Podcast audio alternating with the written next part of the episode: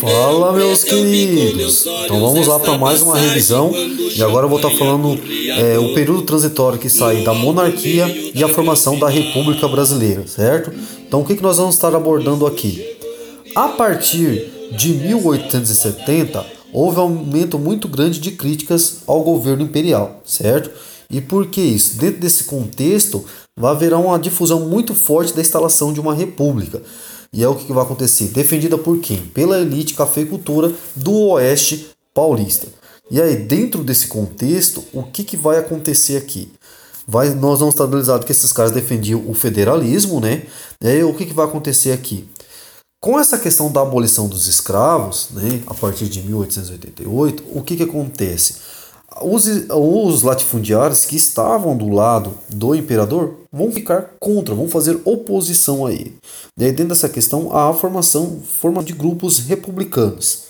Esses grupos republicanos se dividiam em duas propostas políticas. Os revolucionistas, né, que desejavam a transição pacífica da monarquia para a república, sim, a participação popular, e os revolucionários, né, que defendiam a luta armada e a participação da população no processo de instalação da da República.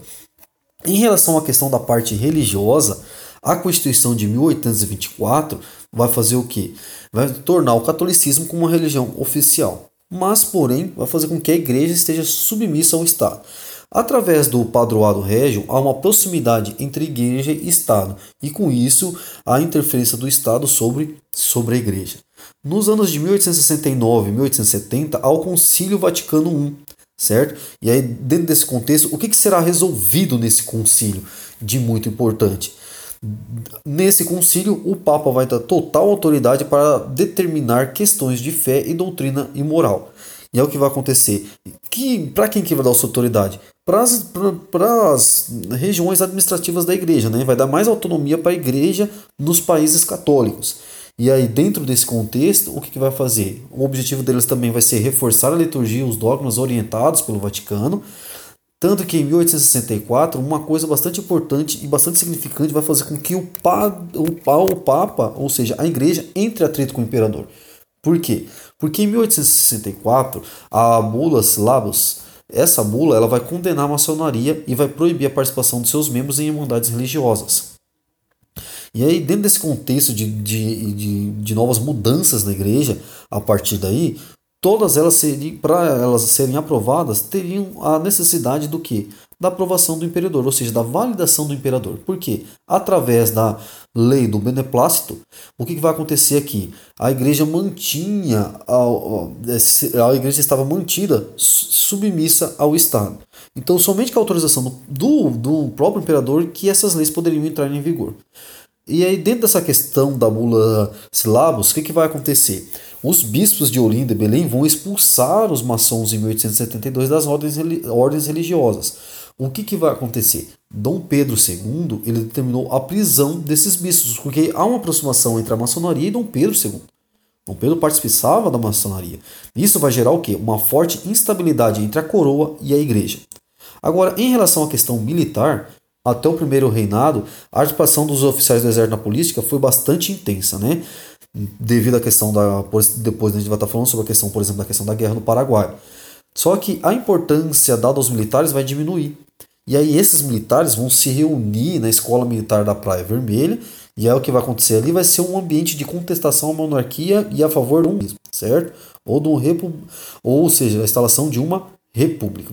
Ali também os militares vão mostrar a aproximação dos ideais positivistas. É o que vai acontecer. Eles vão buscar na ideia do Augusto Conte o que? Um, se adequar a essas ideias e adequar essas ideias ao ideal que eles tinham de mudança social e política. E aí eles eram a favor da instalação de uma ditadura republicana, onde o poder executivo seria muito forte e conduzido pelos militares. Somente a ordem imposta pelos militares poderia conduzir o Brasil ao progresso, segundo eles, né? E é o que vai acontecer. Tanto que o lema da bandeira republicana do Brasil é o que? Ordem e progresso. Porque a, a questão da instalação da república vai acontecer por militares. Então você vai ver na bandeira já a influência positivista. Depois de 1883, haverá tensão entre os oficiais do exército e do governo imperial, e isso vai colaborar para o quê? Para o fim da monarquia. O ministro da Guerra, o que, vai gerar essa treta? O ministro da Guerra ele vai proibir os militares de se manifestarem em jornais sobre questões políticas. Haverá um protesto muito forte dos oficiais do Rio Grande do Sul contra essa medida. Em meio a toda essa pressão, o ministro resolve anular a decisão. E é o que vai acontecer. O governo vê que está muito conturbado o cenário, e aí ele vai promover que? Reformas para acalmar os ânimos. Tanto que chega junho de 1889, Dom Pedro II convida um Visconde de Ouro Preto para o cargo de primeiro-ministro. E aí surgem algumas reformas, como a liberdade religiosa e a autonomia das províncias. O Ouro Preto ele vai nomear Silveira Martins, que era adversário do Deodoro da Fonseca, para presidente do Rio Grande do Sul. O Marechal, aí o que? Em 89, o Marechal Deodoro, devido a toda essa, essa divergência entre o, o Império e os militares, vai receber apoio para derrubar a monarquia. Deodoro ele, ele tinha contatos pessoais com Dom Pedro II, né? E não via com bons olhos também a participação das presenças dos civis nesse movimento. Só que vai acontecer? Chega 15 de novembro, os republicanos, junto com o Marechal Deodoro, ocupam o Ministério da Guerra. O imperador vai receber um documento ordenando que sua retirada do país em dois dias. Aí vem o governo provisório. Haverá a instalação de governo provisório, o Marechal Deodoro vai estar à frente desse governo, né? Lembrando que a participação popular no movimento foi quase inexistente, a população brasileira vai ser deixada de lado na questão do processo de república, na instalação de uma república. Os dois primeiros presidentes do Brasil foram militares. E é por isso que esse período da história é caracterizado como República das Espadas.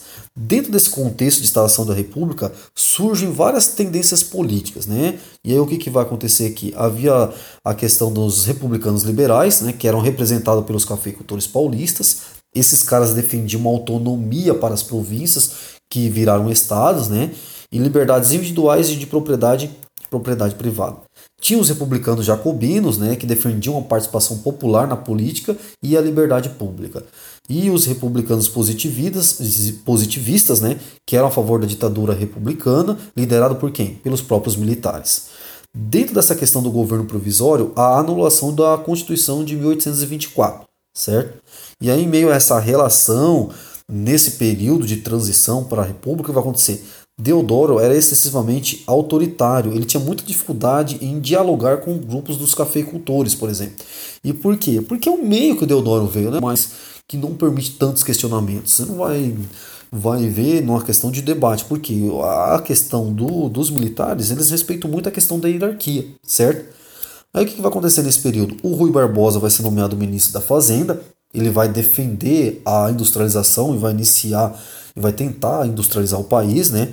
Ele vai ser adepto também às ideias positivistas e aí ele vai ele vai quando se pensa em industrialização, ele vai notar um negócio, que a falta de crédito seria um empecilho para a industrialização. E aí ele vai propor a emissão do papel moeda, e aí o que, que vai acontecer nessas questões de, de propor essa, a emissão do papel moeda? Ele vai fazer o quê? Dentro desse contexto, esse papel moeda né, sem lastro ouro, ou seja, sem equivalente real em ouro, e essa operação vai ser feita em vários bancos. E aí há a criação também de leis que vão facilitar a formação do que das sociedades anônimas. E aí o que acontece aqui? Empresa com ações na bolsa de valores vai fazer o que? Vão aumentar bastante essas empresas né, que vão surgir na bolsa de valores. Há também uma elevação das tarifas alfandegárias para conter o consumo de produtos importados, né, que viessem de fora, e a expansão do crédito para quê? Expandir o crédito para a construção dessas indústrias. Também há a formação de empresas variadas, né, algumas reais e outras fantasmas. Esse crescimento de especulação da bolsa de valores vai gerar um, uma compra dessas ações por preço baixo, porque eles estão esperando uma valorização para vender as ações em preço alto. Só que acontece, haverá um aumento da quantidade de dinheiro em circulação, igual eu falando para vocês. Não adianta só soltar o dinheiro e aumentar a produção do dinheiro e soltar no mercado para fazer com que a economia funcione, não é isso. Tanto que haverá um aumento da quantidade do dinheiro, mas pouco aumento na produção. E aí o que acontece? A perca do valor da moeda e o aumento e aumento da inflação. Essa crise ela vai ser conhecida como crise do encilhamento, que é referente ao quê? A corrida de cavalo, que significa arrear, preparar o cavalo para uma corrida. Em relação à Constituição, houve uma demora na convocação da Assembleia Constituinte, né? Tanto que vai acontecer em julho de 1990, aí haverá essa convocação, né? E dentro desse contexto, o que acontece? Em novembro, ao início dos trabalhos. tanto que vai chegar a fevereiro de 1891 a promulgação da Constituição brasileira. Ela vai ser inspirada no modelo estadunidense, uma república federativa, vai dar autonomia para os estados, tanto que eles podem até ter sua própria Constituição, desde que essa Constituição não ultrapasse a Constituição federal. O governo vai ser presidencialista e a divisão do que? Dos três poderes. O voto vai ser descoberto, ou seja, esse voto a descoberto vai contribuir para a manipulação do processo eleitoral. Então, quando você fosse votar, você teria que dizer em alto e bom tom em quem você votaria, certo? Os homens maiores de 21 anos e, e alfabetizados é que vão poder votar, as mulheres vão estar excluídas disso. E aqui a questão dos alfabetizados, só aqui você já escolheu grande parte da população né, naquele período. A Assembleia ela faria a escolha do primeiro presidente e vice-presidente do país. Né? O Marechal Deodoro da Fonseca vai vencer como presidente e o Floriano Peixoto ficar como, como vice. O que acontece aqui nesse governo constitucional? Os políticos ligados aos cafeicultores ou seja, vão dizer que a presença do exército na política nacional é desnecessária. E a maioria do Congresso eleito era formado por representantes desses cafeicultores. Havia também uma crítica muito forte à política econômica do ministro Rui Barbosa, que não funcionou, certo? É o que vai acontecer aqui. E a crítica também vai ser pela questão do privilégio dado à indústria e não à lavoura cafeeira. Em meio a esse contexto, os representantes desses cafeicultores, representantes políticos, vão aprovar a lei da responsabilidade do presidente da República, ou seja, a permissão do impeachment do presidente. E aí vai chegar novembro de 1891, o Deodoro vai decretar o estado de sítio e vai fechar o Congresso Nacional. Estado de sítio é quando você centraliza o poder e você vai anular os poderes, né? O, anular o poder legislativo. E aí o que, que vai acontecer aqui? Há uma oposição muito forte e essa oposição ameaça partir para a luta armada. Há também uma greve dos trabalhadores do estado da Estrada de Ferro Central do Brasil. Em relação à Marinha, o almirante Custódio de Mello ameaça bombardear a cidade do Rio de Janeiro, tanto que esse episódio vai ser conhecido como Primeira Revolta Armada. E aí, quando chega no dia 23 de novembro, não aguentando toda a pressão exercida, o Deodoro renuncia.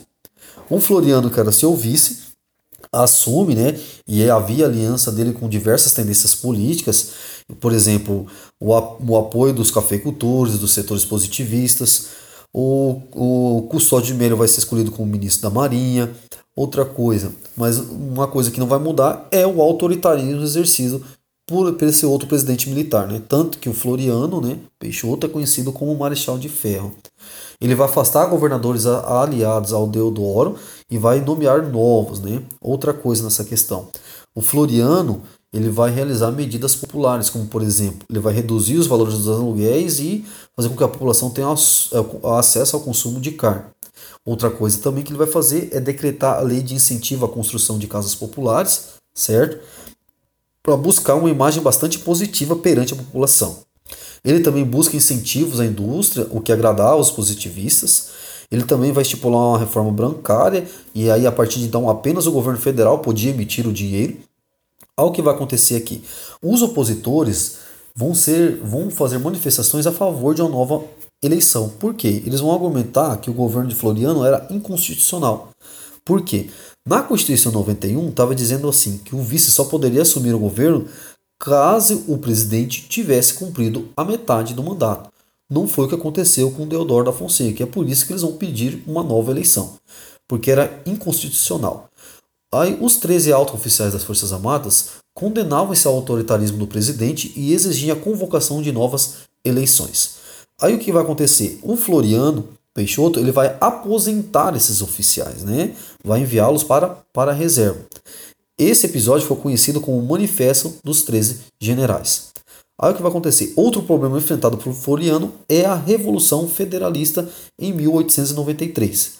O local vai ser no Rio Grande do Sul, onde haverá um enfrentamento entre dois grupos rivais. O Partido Republicano Rio Grandense, né, que defendia um governo presidencialista e republicano e com as ideias positivistas, que era apoiado por Floriano e pelo governador do, do, do estado, o Júlio de Castilho. Do outro lado, havia o Partido Federalista, que defendia uma república parlamentarista, né, liderado por Silveira Martins, e era contra a Constituição do Estado. Em 1893, os federalistas começam um movimento contra o governo Júlio de Castilho. Floriano automaticamente ordena o apoio ao Partido Republicano Rio Grandense e inicia o conflito. Os grupos que eram de oposição a Floriano apoiam os federalistas.